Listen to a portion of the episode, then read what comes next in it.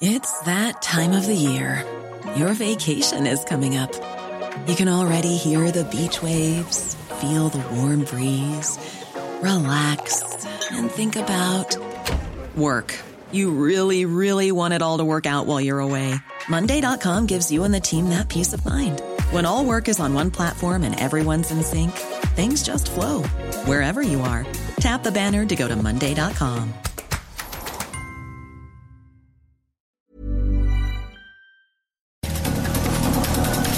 Estas son las breves del coronavirus, la información más relevante sobre el COVID-19 por el Heraldo de México.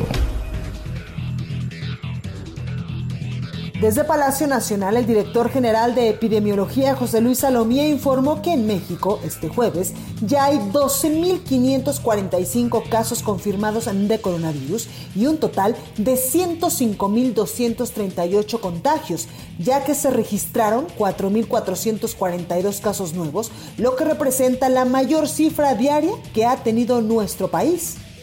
El conteo de la Universidad Johnson Hopkins de los Estados Unidos reporta que hoy en todo el mundo ya suman 6.600.000 contagios de nuevo COVID-19 y más de 388.000 muertes. Durante una reunión con integrantes de la Junta de Coordinación Política de la Cámara de Diputados, el subsecretario de Prevención y Promoción de la Salud, Hugo López Gatel, señaló que tomando en cuenta el desarrollo de la pandemia de coronavirus en Estados Unidos y Europa, se estima que México podría llegar hasta las 35 mil muertes por coronavirus. El funcionario también descartó que el gobierno federal vaya a utilizar pruebas rápidas de coronavirus o que vaya a recomendar el uso de estos dispositivos su poca efectividad. Un juez federal rechazó entregar suspensiones a favor de por lo menos 17 manufactureras de componentes automotrices del estado de Puebla, las cuales impugnaron la prohibición del gobierno estatal de reiniciar labores a partir del primero de junio. Debido al coronavirus y al confinamiento, la jefa de gobierno de la Ciudad de México, Claudia Sheinbaum, anunció que los automóviles matriculados en la capital del país solo van a verificar una vez en este 2020, aunque los detalles serán presentados el próximo lunes.